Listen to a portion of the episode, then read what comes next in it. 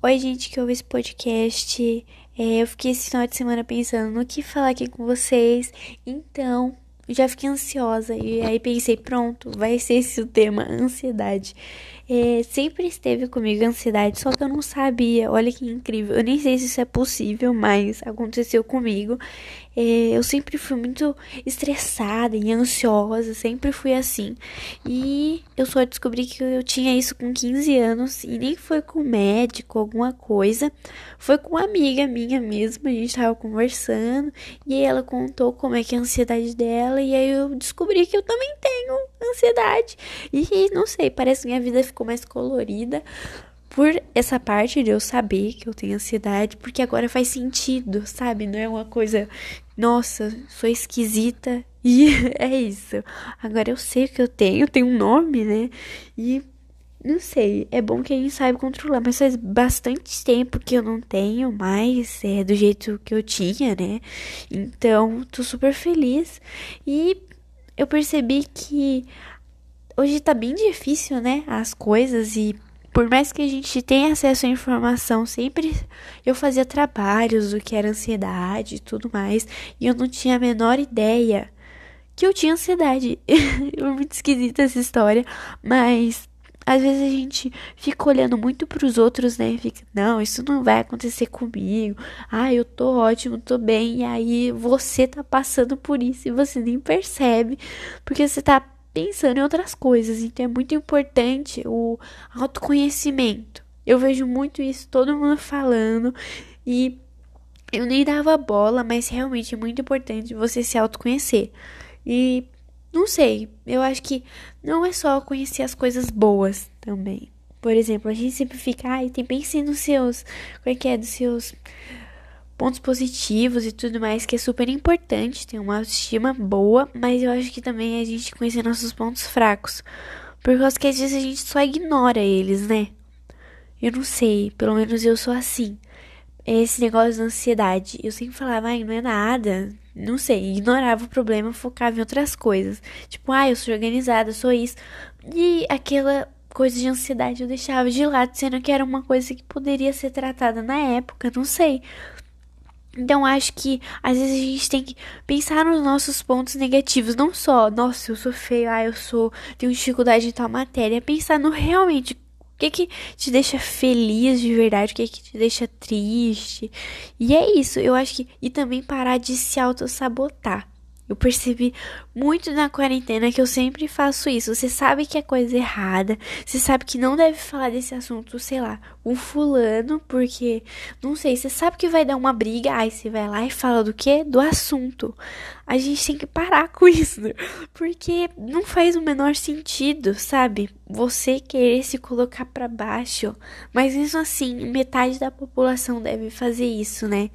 Então, não sei, e não é um negócio de pare de fazer isso. E eu também não entendo aquelas pessoas que estão tá chorando, aí vem alguém fala, para de chorar. Você não, não vai mudar o problema. Então eu acho que é uma questão pessoal. Então, tentem tirar um dia, sim, não tirar um dia, óbvio, tirar um tempo para pensar, poxa, o que que me faz feliz de verdade, o que que me faz triste. Eu sempre penso isso antes de dormir quando eu não capoto direto, porque às vezes eu só deito e durmo. Mas quando eu tenho um tempo, eu sempre penso, poxa, quais foram os pontos positivos? Quais foram os pontos negativos do meu dia? Porque dá muito para saber o que você gosta ou o que, que te faz feliz mesmo. Só de pensar no que, que foi bom o que foi ruim. Porque às vezes você generaliza, né? Por exemplo, eu gosto muito de assistir filme e série, como vocês sabem, mas não é só isso que me deixa feliz. Não sei, né? outras coisas me deixam feliz também. Então, às vezes a gente tem que pensar, não só coisas comuns, por exemplo, ah, eu gosto muito de comer bolo, ah, eu gosto disso, sendo que é uma coisa comum, você tem que pensar no que realmente te faz feliz. O que, que você gosta de fazer? Você gosta de, não sei, Ai, eu não sei, ficar correndo. Você gosta de. Não sei, essas coisinhas bestas que pra gente é super importante, mas não é besta. É uma coisinha tipo meio. Ai, pros outros que ficam, ai, coisa besta, mas pra você é super legal. Então, é isso. Eu, por exemplo, eu gosto de lavar louça. não sei. Eu acho legal, tipo, ver a louça toda lavada e organizada.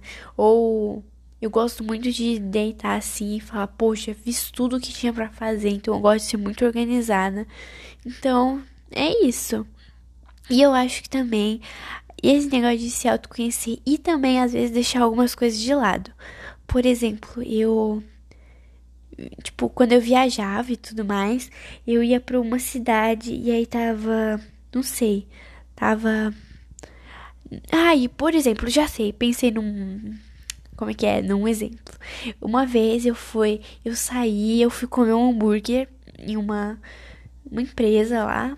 E aí tava horrível o hambúrguer. Tava péssimo.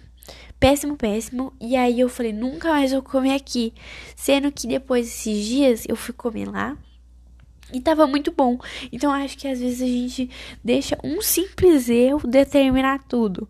Por exemplo, ah, eu fui naquela cidade tava chovendo, usei essa, esse estilo de roupa e não gostei, sendo que às vezes seu pensamento pode ter mudado, ou sei lá, a sua é, a sua opinião mudou e às vezes a gente fica, nossa, eu preciso ser sempre assim, sendo que não, você pode mudar, você pode ter outros gostos e, e tudo mais. E é muito bom. Eu acho que às vezes essa mudança é divertida.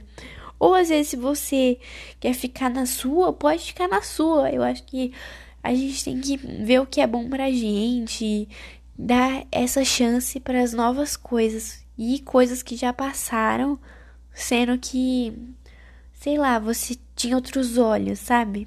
Por exemplo, ai, eu não gosto muito de regata, não gosto de regata.